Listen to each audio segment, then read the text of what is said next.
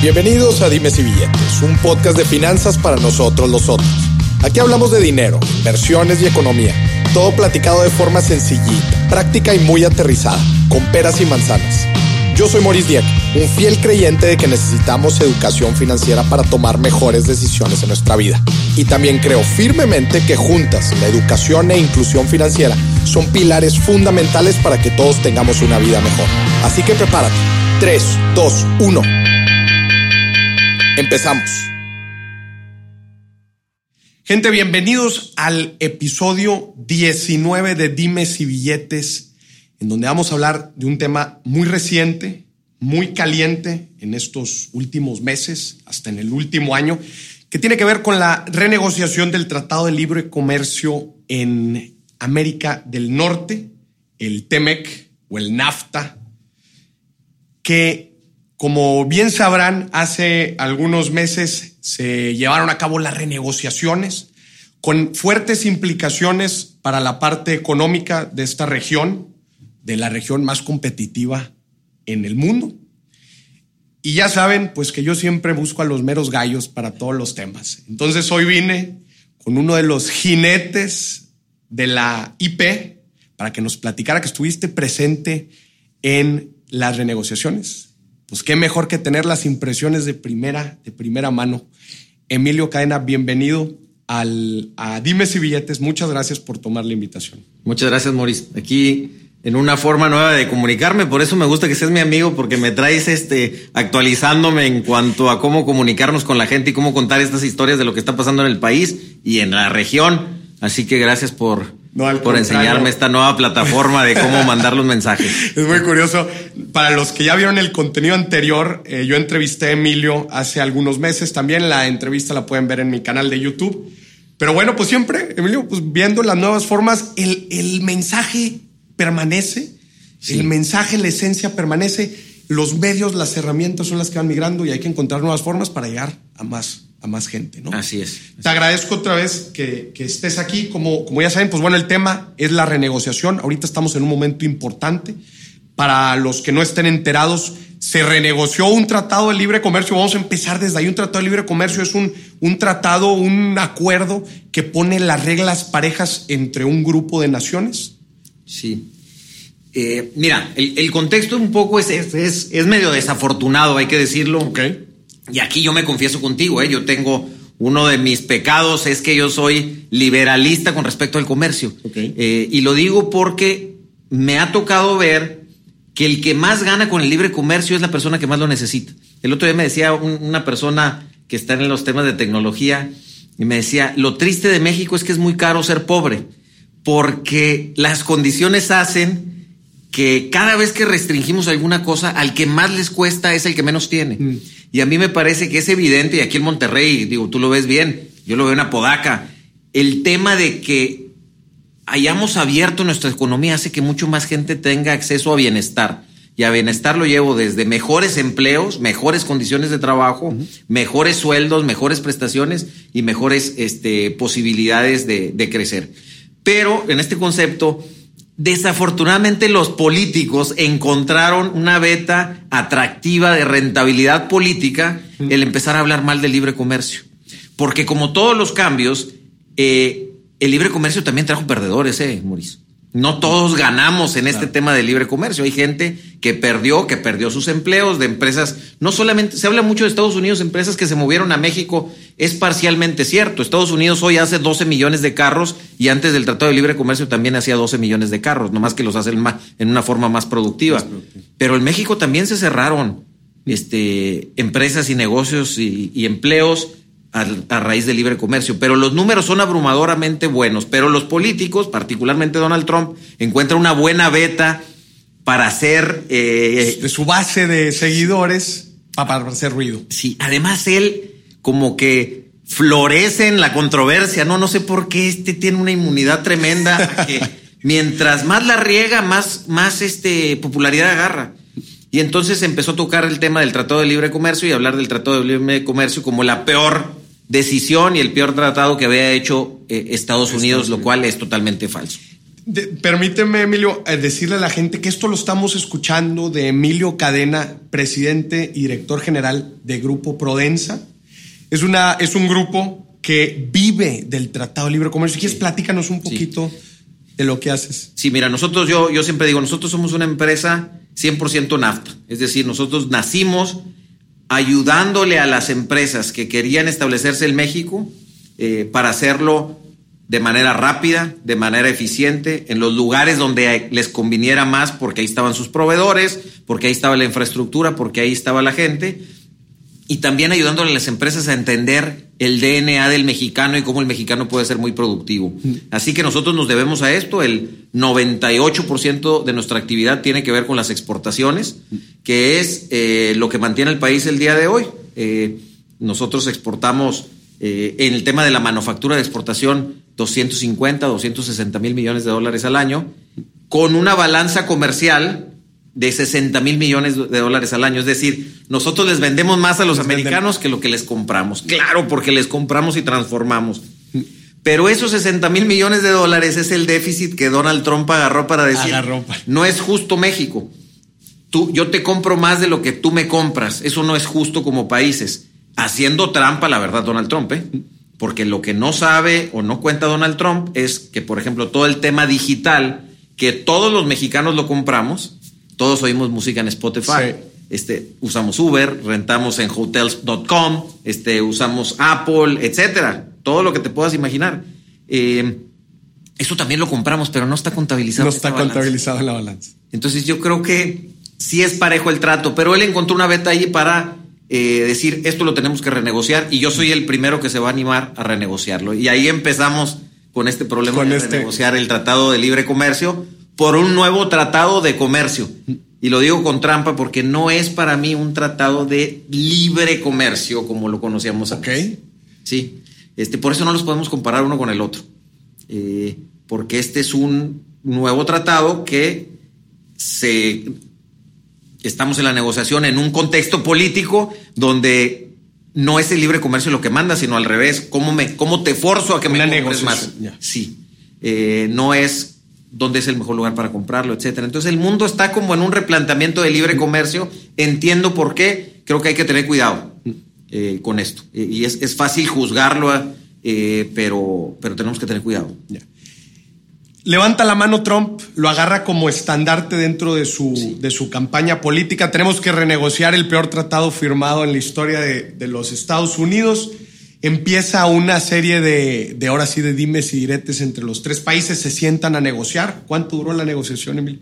No, pues, fueron varios meses. 18 meses. Fueron 18 meses. Fue una negociación larga. Muy larga, muy difícil, eh, porque muchos de las, cuando estamos en la negociación, es difícil negociar con alguien que no quiere negociar. no, es como que una cosa muy rara. Eh, y siempre amenazados, porque tú no puedes negociar con alguien que dices, si no haces lo que quiero, te lo quito. Entonces, en realidad, la negociación es un poco difícil. Claro. 80% de las, de las exportaciones de México van a Estados Unidos. Sí. Claro, estábamos de cierta forma condicionados. Es que para los que tienen cualquier negocio, puede ser del tamaño que sea, el giro que sea, si tienes un cliente que te compra el 80-90% de las cosas, pues este, cuando vas a sentarte a negociar con él, a veces no negocias mucho, ¿no? Eh, porque tienen ellos eh, el, poder. Pero yo creo que también pasa otra cosa que me preocupa de los ambientes políticos actuales. Es que los, yo digo, el comercio está secuestrado por la política y eso me preocupa mucho. Porque de repente entonces te avientas una hablada con tal de ganar votos, pero a la hora que llegas a la chamba y te sientas ahí y dices, la y ahora lo tengo que hacer realidad. Entonces los políticos siempre prometen de más. Y el problema al que se enfrentó Donald Trump es a Chihuahua, lo que dije ahora no está tan fácil, porque fíjate que resulta que México es el mejor cliente para los campesinos de Estados Unidos, porque les compramos, el producto que más le compramos a Estados Unidos es maíz. ¿Quién lo iba a pensar? No el que nos comemos, ¿eh? Porque las tortillas nos gustan de nuestro maíz, pero sí es el que come, por ejemplo, nuestro ganado. ¿Sí? Entonces, para producir nosotros comida, necesitamos el maíz de ellos. Entonces, el hecho de cerrar la frontera con México es que México empiece a decir, ok, entonces los voy a comprar a los brasileños o a los argentinos, y entonces el perdedor más grande de esa promesa de campaña de Donald Trump es el que votó por él. El consumidor. Sí. el consumidor, el, el, campesino. El consumidor campesino. Sí, de Estado republicano que dijo, Donald Trump me dijo esto. Eh, y, tú me has preguntado, ¿qué cosas han pasado en la negociación? Este, que sean así como, eh, que, me hagan que me explote la cabeza. Es que hasta que fuimos nosotros a decirles, oye, por cierto, perdóname para decirlo, no seas güey, el que te está comprando los granos somos los mexicanos. No es esta empresa mexicana al que tú le mandas, nosotros luego se lo compramos a él. Ese, ese tema de la falta de información y de educación al respecto de esto es este, espectacular. ¿Sentiste en, todo este proceso de renegociación que había que, una clara influencia política más que de sentido lógico o económico? Totalmente político, totalmente, político. Y político hay de muchas formas, tiene que ver con el sistema de cómo votan los americanos, que es una cosa muy rara también donde la moneda está echada salvo en dos o tres o cuatro estados. Entonces todas las decisiones políticas se centran concentradas en eso. En que ese estado, en que Florida vote republicano. Porque si Florida no vota republicano, entonces no ganan. Por eso nos vuelven a poner el arancel al tomate, para que los productores de tomate de Florida digan, bien Donald, bien, Donald Trump. Estás por nosotros. Entonces, California va a seguir votando demócrata, siempre. Y Oregon también pero entonces Florida, esto inclina la balanza que voten para ella, entonces ellos agarran posibilidad. Entonces, otra vez, es el secuestro de la política de lo que es razonablemente bueno. Los tomates mexicanos son mucho mejores que los de Florida, mucho mejores. Entonces, eh, esa, es, esa, es, una de las partes preocupantes para mí de esto. ¿En qué quedó? ¿En qué, ¿Cuáles son, si partiéramos eh, desde lo más básico, cuáles fueron los principales cambios dentro del, nuevo tratado? Se habla mucho de la parte automotriz, que es de las partes más importantes del tratado que el 75% de la producción de, un, del auto ligero debe ser por lo menos en la región? Sí, déjame, déjame, te doy mi, opinión. Yo creo que hablaría de dos grandes cosas. La primera es este tema que le llaman el sunset, ¿no? Eh, esta muerte súbita del el Tratado de Libre Comercio anterior que teníamos era un tratado que no tiene fecha de duración, es decir, es para siempre, hasta que alguien decida salirse de él. Que por cierto, ahí a mí lo que se me hace pésimo es que una sola persona, en este caso Donald Trump, pueda decidir sin tener que consultar realmente con los senadores, con los congresistas, este, salirse de un tratado. Es una persona decidiendo sobre 300 millones de habitantes. Eso, perdóname, pero está muy jodido. ¿eh? No lo pudimos cambiar ahorita. Más vale que haciendo la tarea lo pongamos ahí para decir cómo le hacemos para hacer esto más institucional después. El México no puede decidir solamente el presidente. Entonces estamos más sofisticados nosotros en ese aspecto que ellos, eh, lo cual me parece muy bien. Entonces ahora con este nuevo sunset quiere decir que cada seis años tenemos que estar sentándonos a ver si le queremos seguir o no le queremos seguir. con un periodo de terminación por lo mínimo de 16. Así es, de 16 años, ¿no? Entonces, pero también lo que sucede es que la decisión es, esto en inglés le dicen opt-in o opt-out, ¿sí? Entonces, ahorita lo que tiene que suceder es decir, ok, sí le quiero seguir. Políticamente eso tiene menos riesgos que decir me quiero, salir. Es otra de las cosas que quedó pendiente por ahí, donde nosotros insistimos, tiene que tener costo político salirte, porque si no tiene costo político, entonces otra vez nos van a estar este, usando cuando, cuando se necesita. Ese es un tema. Y después todo se centró en el tema automotriz, porque eso es lo que a Donald Trump se imagina, ¿eh? Otra plantota de carros como la que arrancamos aquí en Monterrey de Kia o como la que arrancamos en Guanajuato, arrancarla en Michigan ahora. ¿sí? Eh, entonces, la mayoría de las reglas se hicieron para proteger, para ser proteccionista, que se controle, que por lo menos una parte de ese carro se haga en Estados Unidos o en Canadá o en Norteamérica. Los mexicanos, como quiera, podemos jugar bien en ese aspecto. Y hay dos grandes cosas. Uno es el tema del acero y el aluminio, que son dos industrias con mucho poder con esta nueva administración. El secretario Wilbur Ross viene de ese sector y básicamente lo que dijeron es que el acero y el aluminio del carro, el 70% tiene que venir, 70 y 75 dependiendo del tipo de vehículo, tiene que venir de Norteamérica. Es decir, no puedes ir a comprar acero a China, no puedes ir a comprar acero a Rusia, no puedes comprar acero en Corea, lo tienes que comprar en, la en Estados Unidos. Sí. Eso tiene sus, sus implicaciones. Algunas las entiendo por qué y son buenas, pero algunas otras, pues otra vez, limita la competencia. Eh, pero entiendo por qué se le critica mucho a China que sus reglas del juego no son muy claras, entonces su acero es más barato porque hacen trampa para cómo hacer el acero, ¿no? Eh, eh, ese es uno de los temas. Y el otro gran tema es que, para simplificar, ese es, hay muchos capítulos ahí, pero que eh, el 40% del contenido del carro tiene que estar hecho por gente que gane 16 dólares la hora o más. ¿Cómo ves esta cláusula? Hay gente que dice que no nos afecta tanto, hay otros que dicen que es de las que más nos afectan. ¿Qué opinas tú? Mira, yo creo que tiene, desde el punto de vista de la cadena de valor actual, no tiene gran implicación. Es decir, nosotros no hacemos más del 60% del vehículo. ¿sí? Entonces, eh, es un poco lo que hace es de, de una forma distinta decir ese 40% por lo menos se tiene que hacer en Estados Unidos o en Canadá, porque ahí sí la gente gana 16 dólares la hora o más. Entonces es una forma de amarrar origen, por eso te digo que no es tan de libre comercio, porque, porque dice a fuerzas esta parte se, tiene que hacer aquí eh, en Estados Unidos o en Canadá. Yo creo que desde el punto de vista de la cadena de valor real no existe ahí. Sí pone una meta por ahí de decir, oye, pues aquí hay 16 dólares la hora. ¿Cuándo los mexicanos vamos a ganar 16 dólares la hora? Y eso abre un debate muy grande en el país que también hay que hacerlo con mucha responsabilidad. Emilio, ¿este nuevo tratado es, es una protección de la región al mundo o es una protección de Estados Unidos? Eh, es una protección de Estados Unidos a ciertas cosas como la industria automotriz, eh, pero también Estados Unidos está abriendo otros frentes y decir, esto es mi pleito con México y con Canadá. Eh, pero tiene todos los otros frentes abiertos, eh, particularmente con China, que es el otro gran jugador ahí. Tiene sus pleitos específicos con los canadienses, pero con China particularmente en el tema de comercio es el otro gran frente de, pelea, eh, que no lo pelea con el Tratado de Libre Comercio, pero lo pelea a través de aranceles específicos, a, a través de este mecanismo súper tramposo, la verdad, de la famosa 232, donde dice, por seguridad nacional le voy a poner un arancel, de 20% a los carros que vengan de México, ¿no? O amenaza con eso. Entonces, con China tiene una, batalla muy fuerte que yo creo que sí tiene algunas implicaciones, pero para los mexicanos tiene buenas oportunidades. Nos, da, nos va bien. ¿Por qué? Pues porque ah, si no le compran a los chinos, pues nos tienen que comprar a nosotros de cierta manera. Claro. Porque mira, me regreso al tema de las automotrices.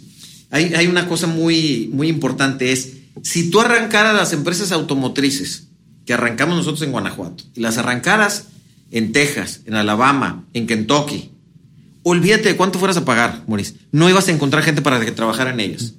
Porque los americanos llevan 40 años diciéndole a sus jóvenes, no trabajes en la fábrica, no seas güey, trabaja para Google o trabaja para Apple o trabaja para Spotify o eh, sé como Maurice.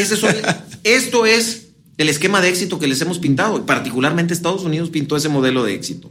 Entonces no hay un joven que quiera ir a trabajar en una fábrica. Entonces no, las, las plantas en Estados Unidos, su problema principal es que no consiguen, gente para hacerlo. La única forma de llenar esa gente de trabajadores sería llevar trabajadores mexicanos. Mexicanos para allá. Pero tampoco están dispuestos a mover el tema de migración. Entonces, eh, en realidad está haciendo una cosa que no tiene solución. Porque otra vez los políticos deciden sobre la mesa sin meterse a la realidad de las a los fierros de la, economía. Emilio, ¿en dónde estamos ahorita? Se renegoció, se pusieron principalmente, eh, digo, de forma muy general estos, estos cambios. Eh, pasa a las aprobaciones de los distintos países. México lo acaba de pasar hace poquito. Así es, la, semana pasada.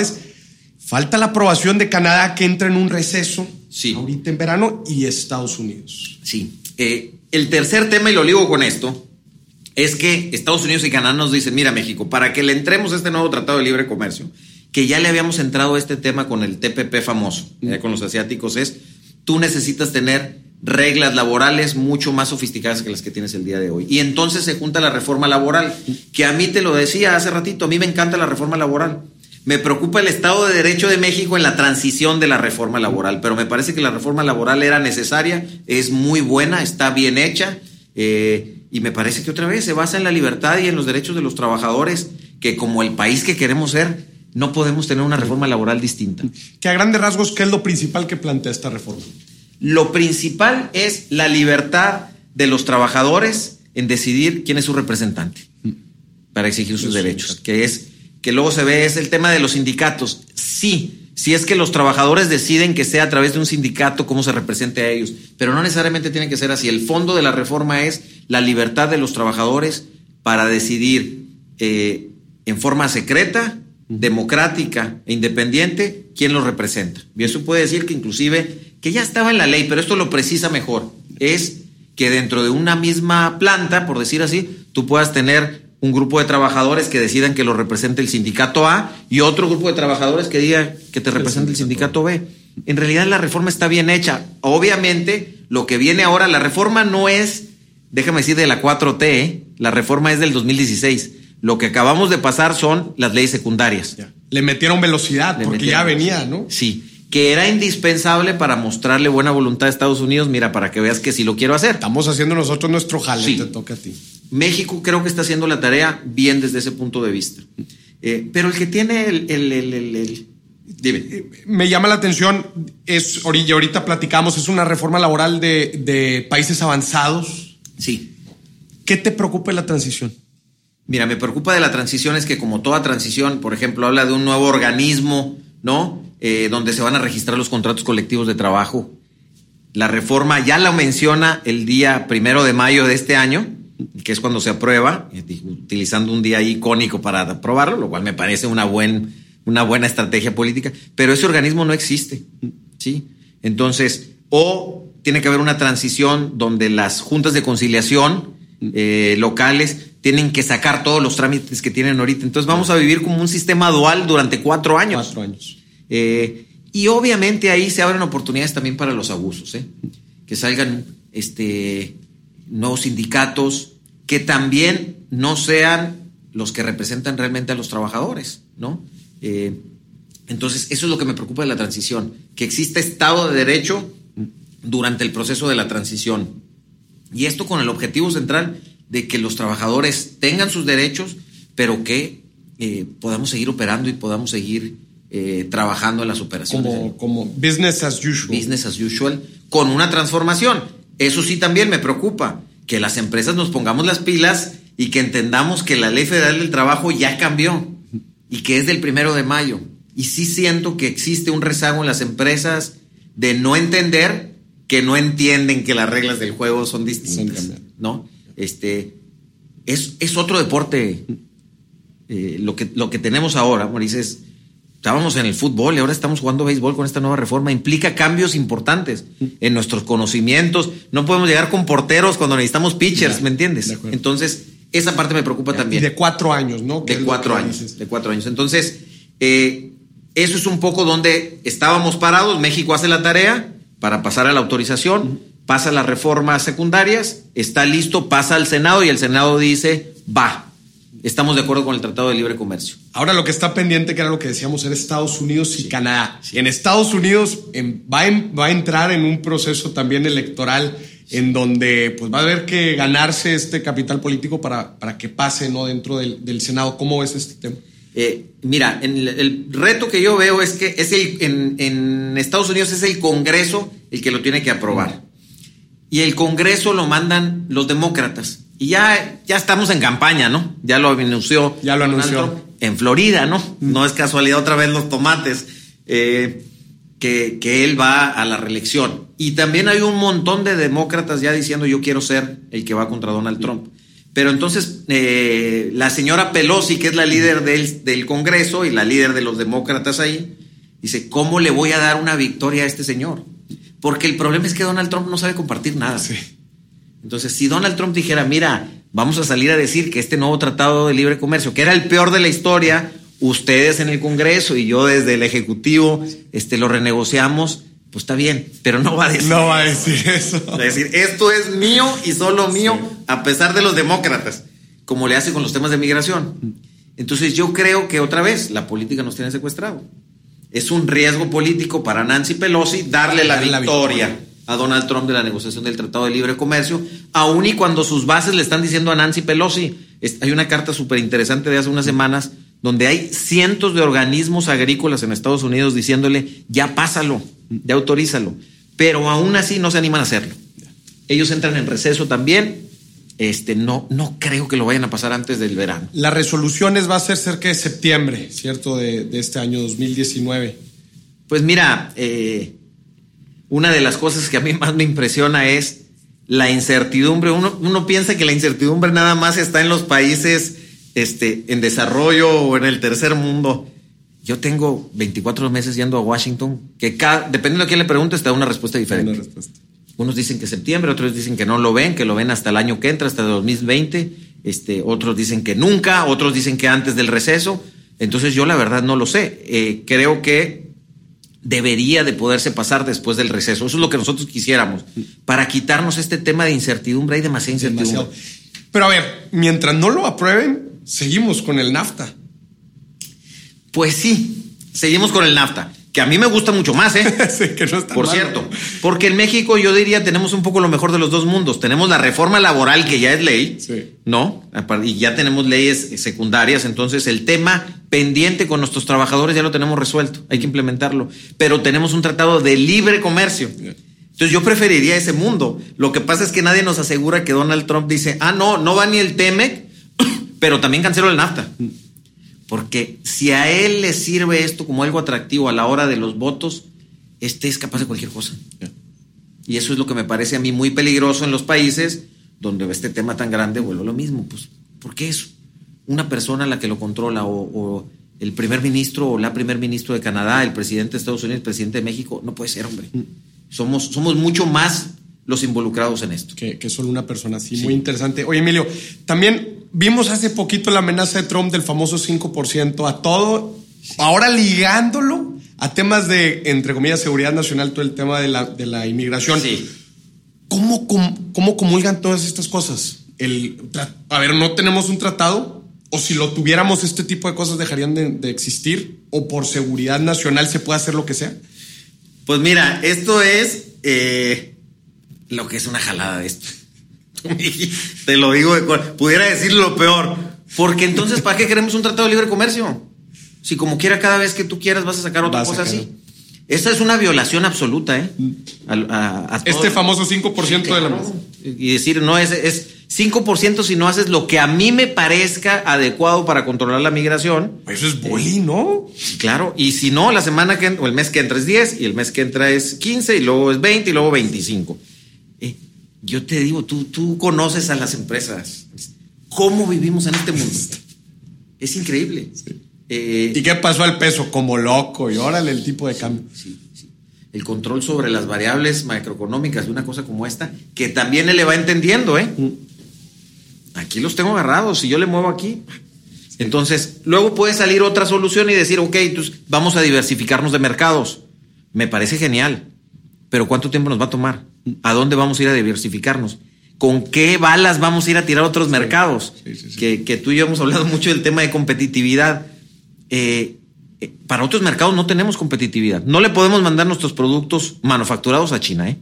No le ganamos ni de chiste. Ni de chiste. El tema agrícola sí es un buen lugar. Los chinos se van a comer lo que les mandemos. Entonces sí hay, nuestros campesinos sí tienen... Tienen salvación tienen salvación. Eh, Europa. La, industria. Eh, otra vez, Europa tiene otros lugares competitivos también. Eh, pudiéramos mandarles algunas cosas en algunas industrias. En la industria aeroespacial sí mandamos cosas a Europa, por ejemplo. Pero la industria aeroespacial aguanta que se haga la turbina en Irlanda, el fuselaje en México, este, un ala en Japón, los avionics en California. Es una industria que aguanta eso, pero no todas las industrias aguantan esa parte. Entonces, sí es un gran riesgo. Pero yo estoy de acuerdo, vamos a diversificarnos, pero se lleva tiempo transformar un país en ese aspecto. ¿Qué necesitamos hacer? Pues tener, ser más competitivos en las habilidades de nuestra gente, porque el mexicano es un trabajador excepcional en cualquier lugar que lo llevemos, pero nuestro sistema no los prepara muy bien. ¿eh? Lo que tiene que hacer es que la iniciativa privada es, el, es quien los prepara. ¿El sistema te refieres a el, sistema, educativo, el sistema de la capacitación para el empleo en el país? Si tú ves... El rol del IP. Sí, es, sí. Si tú ves el IMD, que es un instituto de Suiza, hace un ranking muy interesante y tiene una cosa que le llaman Talent Ranking. Ellos ven 63 países. En el Talent Ranking del IMD que no tiene ninguna necesidad de rankearnos bien o mal, ¿eh? porque rankean un montón de países. Nosotros somos el país, no sé si es el 61 o el 62 de 63 en talent ranking. Eso, cuando yo oigo hablar de justicia social, esa es la injusticia social más grande que yo veo en el país. Es cómo le hacemos para que nuestra gente sí le demos la posibilidad de tener habilidades que le sirvan además para los trabajos que van a requerir, que se van a, eh, ofrecer hoy y mañana, ¿eh? mañana, no para los que ya no van a existir. Entonces, Ese es nuestro gran reto de diversificación, es cómo nos hacemos un país más competitivo. Eh, mientras tanto, Estados Unidos pues, sigue siendo, además, un supermercado para nosotros, ¿no? Entonces hay que ver cómo nos entendemos con ellos. Emilio, antes de meternos a los escenarios, que, ahorita, que ahorita va a estar muy interesante ver esto de si Trump cede, si el Congreso cede, ahorita hablamos de eso. Antes me gustaría entrar a una parte de aplausos y cachetadas. Aplausos del nuevo, del nuevo tratado, eh, acuerdo, perdón, acuerdo. Sí. ¿Qué se hizo bien? ¿Qué aplaudirías, aplaudirías de nuestro equipo? Sí. Y cachetadas, ¿qué crees que no se hizo bien? Sí. Mira, ¿qué aplaudiría yo? Es, creo que la reacción y el trabajo de equipo de la parte mexicana fue ejemplar. Eh, y no solamente cuando estábamos en la administración de, Enrique Peña Nieto, eh, sino también en la transición con López Obrador. Me parece que López Obrador fue súper responsable en cómo, eh, en su approach de continuidad de la negociación. Mantener el proceso sin... Sí. Y trajo a alguien que es SEADE, que me parece que es un hombre que sabe, muy razonable, se integró muy bien al equipo, no muy protagonista en ese momento, eh, porque no le tocaba a él, es muy respetuoso de los que estaban ahí negociando. Creo que el de Alfonso Guajardo es espectacular en el tema de la negociación. Eh, creo que muy buen apoyo de Videgaray como canciller en esa parte. Y luego la iniciativa privada, la verdad, hicimos una chamba buenísima. Dimos muchísima información, hicimos muchos viajes a Washington y a Canadá, hablamos con cientos de personas, a mí me tocó estar en hablar, creo que con todos, por lo menos todos los senadores republicanos, hablamos con ellos uno a uno a decirle esto es lo que México representa para tu Estado. Eh, y esa chamba de un este cuarto de inteligencia que hizo el Consejo Coordinador Empresarial eh, fue espectacular. ¿eh? creo que, otra vez, inclusive en la transición, buenísimo. Y eso lo reconocieron los canadienses, lo reconocen los americanos. Hubo muy buen trabajo en equipo entre nosotros y el gobierno. Es en estas sesiones uno uno donde creo que estabas platicando que te das cuenta que no estaban bien informados. No saben. No saben. Otra vez, hay, senadores que llevan, no sé, 25 años siendo senador, pues ¿por qué voy a saber? No sé nada. y entonces resulta que México para ti es importantísimo. Sí. Pues ¿cómo si yo no veo que nada se vaya para México? Pues claro, porque no entienden el comercio y no entienden quién es el usuario final de los productos. Es una locura, Maurice, eso. Eh, otra vez es el sistema que nos agarró en una tremenda zona de confort inclusive a ellos como senadores. Ahora se arrepienten de eso, ¿no? Pero, pero era una cosa, una cosa de locos. Esta zona de confort que ya venía desde el NAFTA pasado, o sea, que, que, no sé, que, porque creo que en una plática eh, tú y yo mencionabas eh, esta también, que, no, se, no se dio la responsabilidad de estarlo revisando, de en verdad quién era la gente que no se estaba beneficiando de esto y otros que sí. Va, va, también de la mano. ¿no? Y ahí me, me, diría yo que esa es la cachetada que tenemos. Yo creo que tenemos una cachetada seguro y una que viene, a ver si nos la podemos quitar. Híjole. La primera es este tema de que cuando sucede esto dejamos de ver a la gente que iba a perder en el cambio. Y creo que ahí, más que nada los gobiernos, ¿eh? ¿Qué habilidades vas a requerir tú ahora que esos empleos se pueden ir? Porque eso viene ahora con el tema de tecnología también, ¿eh? eh entonces, no sé, dicen, el 70% de las Fortune 500 en 10 años no van a existir porque van a venir empresas nuevas. ¿Quiénes son las nuevas grandotas ahora? Hace 15, 20 años no existían. No existían. Entonces, toda esa gente, ¿dónde va a trabajar ahora? ¿Cómo le vamos a dar habilidades digitales? Que ese es el tema central. Eh, no estamos haciendo esa tarea. Nos va a volver a pasar, ¿eh? Si no nos ponemos las pilas. Entonces, la primera cacheta es que no nos fijamos en eso y también no contamos historias de éxito. No contamos la historia de éxito de John Smith, campesino de Kansas, que gracias al Tratado de Libre Comercio, este, ahora es 20 veces más grande, le da empleo a tanta gente. ¿Por qué? Porque somos los mexicanos que le estamos comprando las cosas. Nos quedamos en los datos y los datos los conocen los economistas, pero tú haces bien en tus, en tus programas, tú haces un, un storytelling hay que contar las historias, los números sin historias no sirven para nada. Y eso no lo hicimos. ¿Te refieres contarlo? O sea, claro está que Trump agarró todo lo contrario, los casos negativos y hizo una historia política ahí muy grande. Pero ¿cómo, cómo? Bueno, no solo eso, inclusive él contó una parte de la historia que es un trabajador de 60 años, blanco, de Wisconsin, que porque cerró una planta automotriz se quedó sin chamba. es cierto, ¿eh? A lo mejor esa planta está en North Carolina, ¿eh? Mm. No está en México. Pero esa parte de la historia él no la cuenta. No la cuenta. Entonces, eh, yo conozco gente, por ejemplo, del sur de Texas, que dicen, ¿sabes qué? Que se frieguen los de, los de Wisconsin. Porque hace 30 años, cuando nosotros estábamos bien fregados, nadie nos volteaba a ver a nosotros y nos decía nada. Ahora, gracias al Tratado de Libre Comercio, que el paso está este, eh, pujante, que San Antonio, Houston, etcétera, ahora sí nos quieren quitar el Tratado de Libre Comercio, ni más, no nos vamos a dejar. Pero nosotros no contamos la historia de los que sí crecieron, del Valle de Texas, que es hoy a lo que era antes. Y nosotros me refiero a los que estamos en el libre comercio. Y tampoco hemos sabido contar la historia del lado mexicano. ¿eh? No hemos sabido contar la historia de qué es lo que pasa en Apodaca, Nuevo León, o qué es lo que ha venido pasando en Guanajuato, o qué es lo que ha pasado en Juárez, además de las cosas malas, de cómo hay gente que está mucho mejor eh, que lo que estaba antes, ¿eh?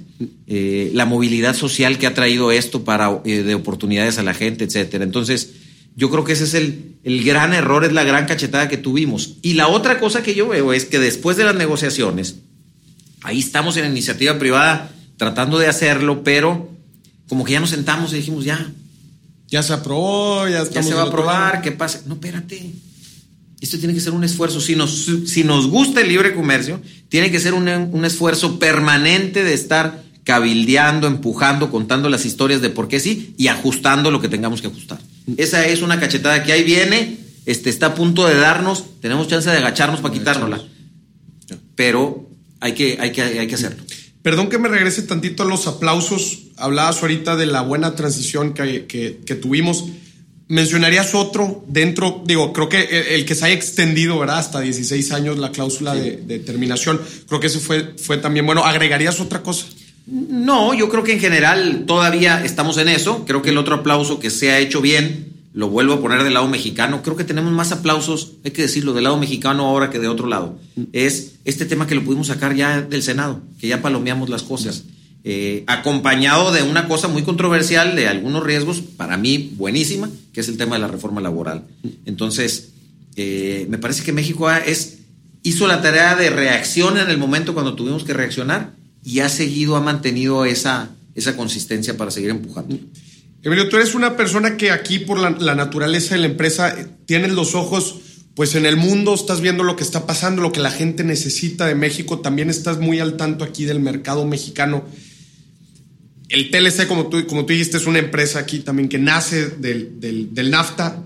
¿Qué otras cosas debe hacer México? Está bien, de cierta forma está palomeado algo. Ahorita decías, este, pues bueno, darle el seguimiento a todo este tema del, tratado. ¿Qué otras cosas fuera del tratado debe hacer México para impulsar el desarrollo económico? Sí, mira, para mí el tratado es una herramienta de comercio, hasta ahí, eh, que abre las puertas para poder jugar y para poder competir. El problema central que yo veo de México es cuáles son las bases para que nosotros podamos competir. Es decir, si yo soy una empresa mexicana y quiero producir zapatos o quiero producir eh, transformadores o quiero producir partes para aviones, ¿con qué tengo para competir contra alguien en Estados Unidos? Ahí hay todavía una gran desventaja de México. La palabra competitividad es medio así rembombante, eso, inclusive en algunos lugares eh, eh, no les gusta hablar de la, porque parece que es una palabra fancy, fifi. La competitividad es cuánto me cuesta la luz a mí y cuánto le cuesta la luz a mi competidor en Estados Unidos. ¿Cuánto nos cuesta el kilómetro en un, arriba de un camión mi producto a comparación del de Estados Unidos? Te digo, a mí mexicano me cuesta 2.5 veces más ese camión en un kilómetro mexicano que en un kilómetro dentro de Estados Unidos. La luz me cuesta más caro, la gasolina me cuesta más caro, el financiamiento, suponiendo que en el mejor de los casos lo encuentres, que lo encuentres, me cuesta más caro. Entonces, eh, la preparación del talento, le tengo que meter más lana a un joven mexicano para capacitarlo que a un joven en Estados Unidos, a un joven en Canadá, que a un joven en China, déjame decirlo. Los chinos en infraestructura científica, en infraestructura tecnológica, son el número uno y dos del mundo. Este, entonces, ahí es donde estamos muy atrás y con un gran riesgo, ¿eh? porque vamos a tener el tratado, pero si esto se mueve a tecnología y se mueven otras cosas, no vamos a tener cómo competir. ¿Cuáles son entonces nuestras ventajas dentro de la competitividad? ¿Será, será el sueldo? Yo creo que hay, déjame decirte, dos, dos o tres cosas. La primera es con respecto Estados Unidos, es que somos el vecino. ¿eh? Eso no, Geografía. Eso no lo quita nadie. La distancia. Estará más caro los dos, el, el kilómetro, pero el de los chinos es 10 mil kilómetros, el de nosotros son 200 de aquí a, Sí. a, a Reynosa, ¿no? Entonces, esa parte es una súper ventaja competitiva de México. La segunda es, efectivamente, el costo de producir en México, en una parte por el tema de la mano de obra, eh, es una de las, de las ventajas. Hay que decirlo con toda claridad, es un, así es. Pero tenemos otra que es nuestro bono demográfico. Nosotros tenemos gente para trabajar.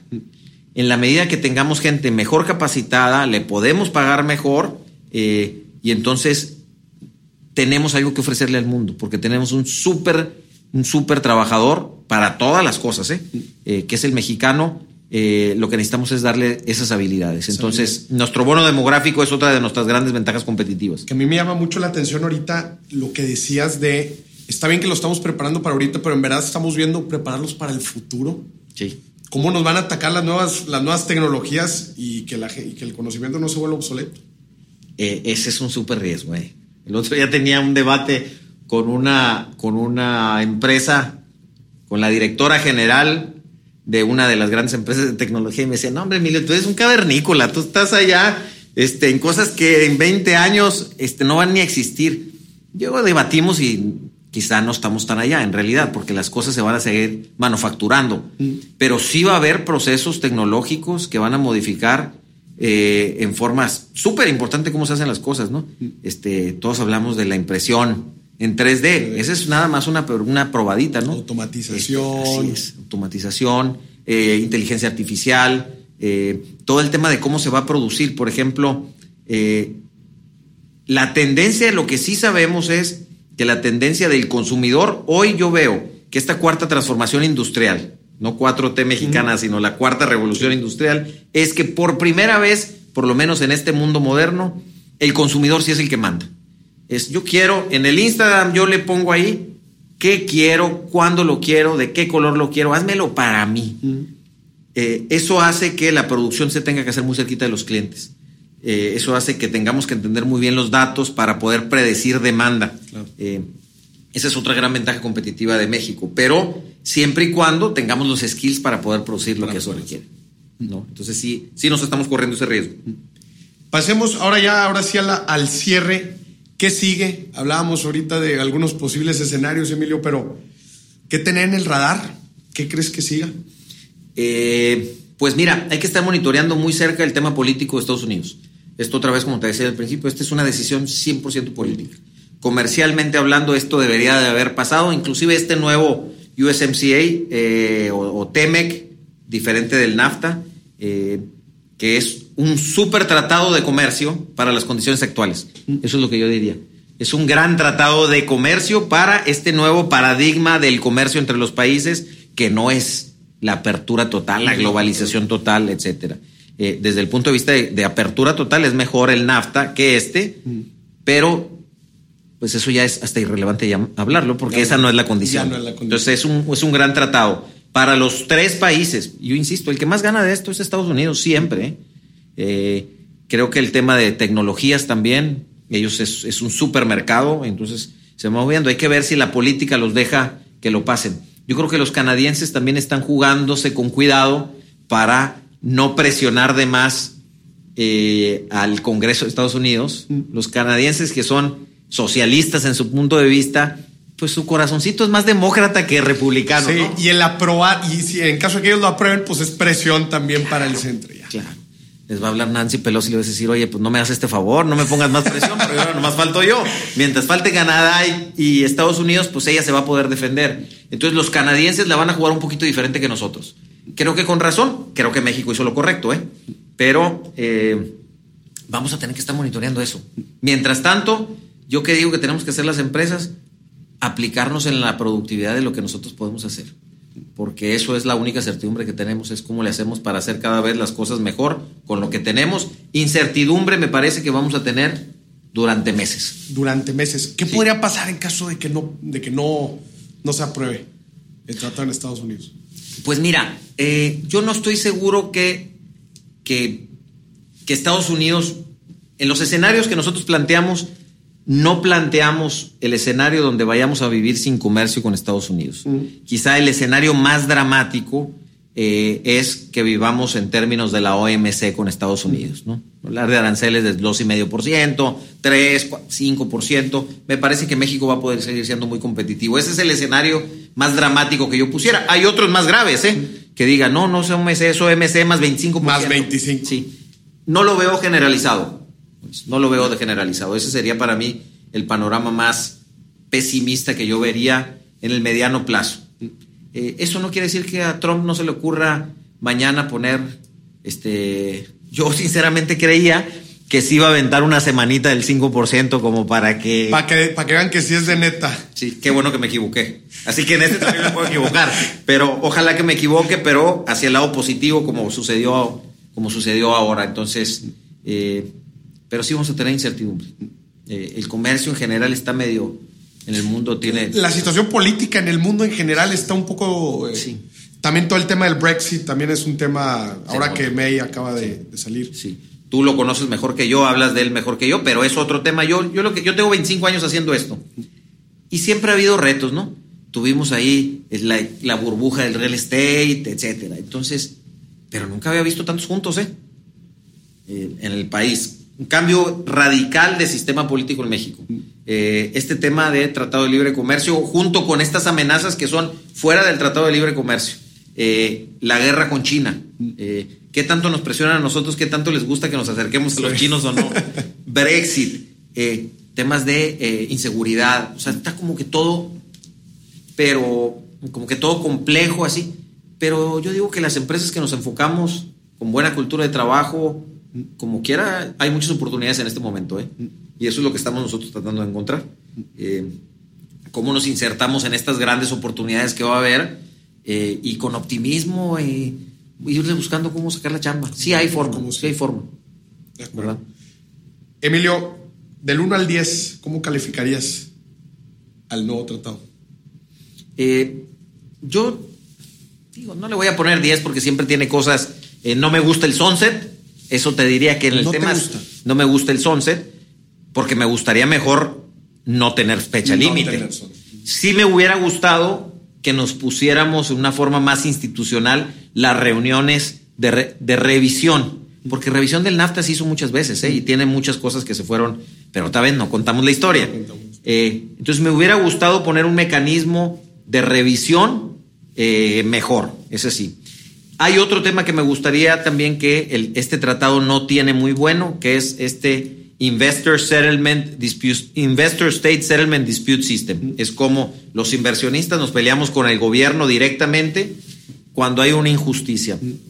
Ese está bastante debilitado en este nuevo tratado. Dependemos de nosotros como privado ir con nuestro gobierno y que nuestro gobierno le haga pleito al otro gobierno.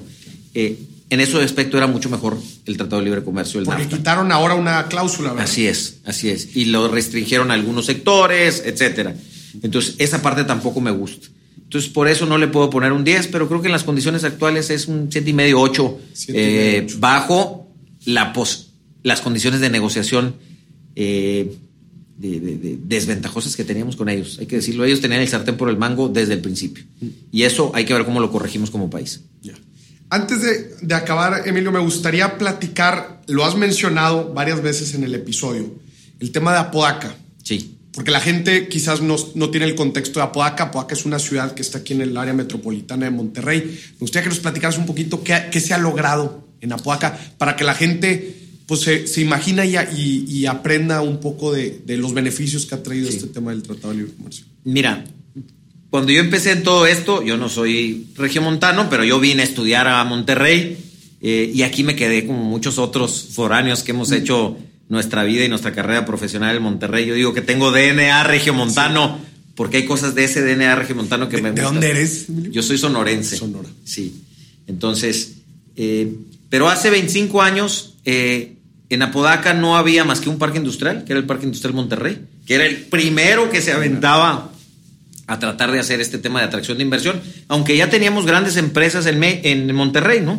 Las empresas que ya conocíamos, Cemex, Alfa, Vitro, etcétera, eh, Sitza, que eran empresas que competían a nivel mundial, etcétera. Pero no había esta atracción de inversión extranjera en la parte industrial. Entonces estaba un parque, el Parque Industrial Monterrey, no había hoteles en Apodaca y el único restaurante que había era Los Fresnos en el centro de Apodaca, que era bastante exótico, era ahí, había unos venados, unas cosas, era entre cantina, este, entonces cuando empezaban a venir los americanos, pues ahí los llevábamos y era pues una aventura ahí medio exótica, ¿no? Eh, si tú vas el día de hoy ahí, eh, hay muchos hoteles, hay 70 parques industriales. 70 sí, parques en Apodaca.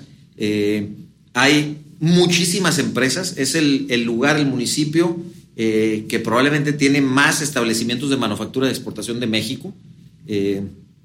tiene el 80% del empleo de Apodaca depende de la manufactura de exportación. hay cinco Starbucks, hay Liverpool. Liverpool.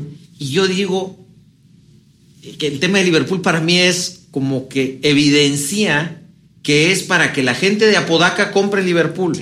No es la gente del municipio de Monterrey o de San Pedro Garza García que está yendo a comprar allá. Quiere decir que el poder adquisitivo de la gente de Apodaca ha aumentado muchísimo. Hay escuelas, hay desarrollos inmobiliarios este, de muy buena calidad donde el trabajador de la industria manufacturera vive en esas condiciones, eh, siempre con posibilidades de mejorar, pero si México fuera Podaca, fuéramos una potencia mundial. ¿eh? Eh, y la otra cosa que ha ocurrido, ha habido una extraordinaria movilidad social. Tengo un ejemplo, no voy a decir el nombre de la empresa porque no tengo la autorización, pero que su primer director general mexicano fue Juan Gámez, se llama la persona, y él fue hijo de un jardinero del Club Campestre de Monterrey y se convierte en el director general de una empresa que tiene 11 mil trabajadores en México, Fortune 500. Ese es un caso espectacular. Difícilmente en las empresas familiares tradicionales de México eso se hubiera dado. Entonces, sí hay unos, hay grandes casos de éxito y lo podemos ver, sentir, tocar ahí en Apodaca. Y a veces lo que nos hace falta es traer a la gente a que vea. Ese es el storytelling, esa es la contada de historias que te digo que nos falta. Buenísimo, que, que pues la verdad es que qué orgullo que, como, como dices, si, si México fuera Podaca, pues seríamos una, una potencia mundial. Y qué bueno, qué bueno exponer este tipo de, de, beneficios, de historias de éxito, porque creo que la gente se debe enterar. Eh, vamos a, seguirlo haciendo. La verdad es que es, es, padrísimo. Emilio, te quiero agradecer muchísimo eh, por, por, tu tiempo. Espero que, que pues vamos a, a mantenernos en, como dices, en el radar, la política americana. Vamos a ver qué termina pasando con este con este nuevo tratado. Y bueno, pues también a lo que nos toca. Sí. Si me permites ahí ahorita que dice a lo que nos toca, yo le diría a la gente que nos escucha, hay que involucrarnos. Tenemos que hacer un cambio de que le podamos decir con claridad a nuestros políticos qué es lo que queremos. Y está bien, puede ser que algunos quieran no tratado de libre comercio, pero los que quieran libre comercio, los que quieran comercio electrónico, los que quieran, eh, otra vez, yo soy un, un, un spokesman a favor de eso, pero eh, vamos a decirle a nuestro gobierno lo que queremos. Los gobiernos tienen la responsabilidad de actuar y definir política pública en base a lo que los ciudadanos queramos. Hay que involucrarnos, eh, eh, creo yo. Tres cosas que le digas a los jóvenes que te están escuchando. Sí, la primera es que ellos son responsables de su propio destino. creo que hay los medios ahora, particularmente con la tecnología, para prepararte. Oportunidades hay muchísimas que se pueden capitalizar en el país. Eh, lo segundo es, otra vez, hay que involucrarse. Eh, los mexicanos participamos en muy pocas cosas. Eh, hay, promedios, hay estadísticas de otros países donde los jóvenes participan en cinco asociaciones este, civiles, y los mexicanos no llegamos ni a una, ¿no? y la tercera, yo creo que hay que ser energía positiva de transformación, ¿sí? el quejarse, estar sentado por ahí sin hacer nada, no, no genera mucho, no genera transformación. Está bien estar en descontento, está bien tener opinión, pero vamos a construir y vamos a hacer eh, cambios que nos lleven al, México que queremos y ese México que queremos tiene que estar construido en otras bases que no necesariamente son las que tenemos ahorita. Emilio, muchísimas gracias y muchas gracias a ti por estarnos escuchando. Esto fue todo sobre el nuevo TEMEC con Emilio Cadena. Muchas gracias, hasta la próxima.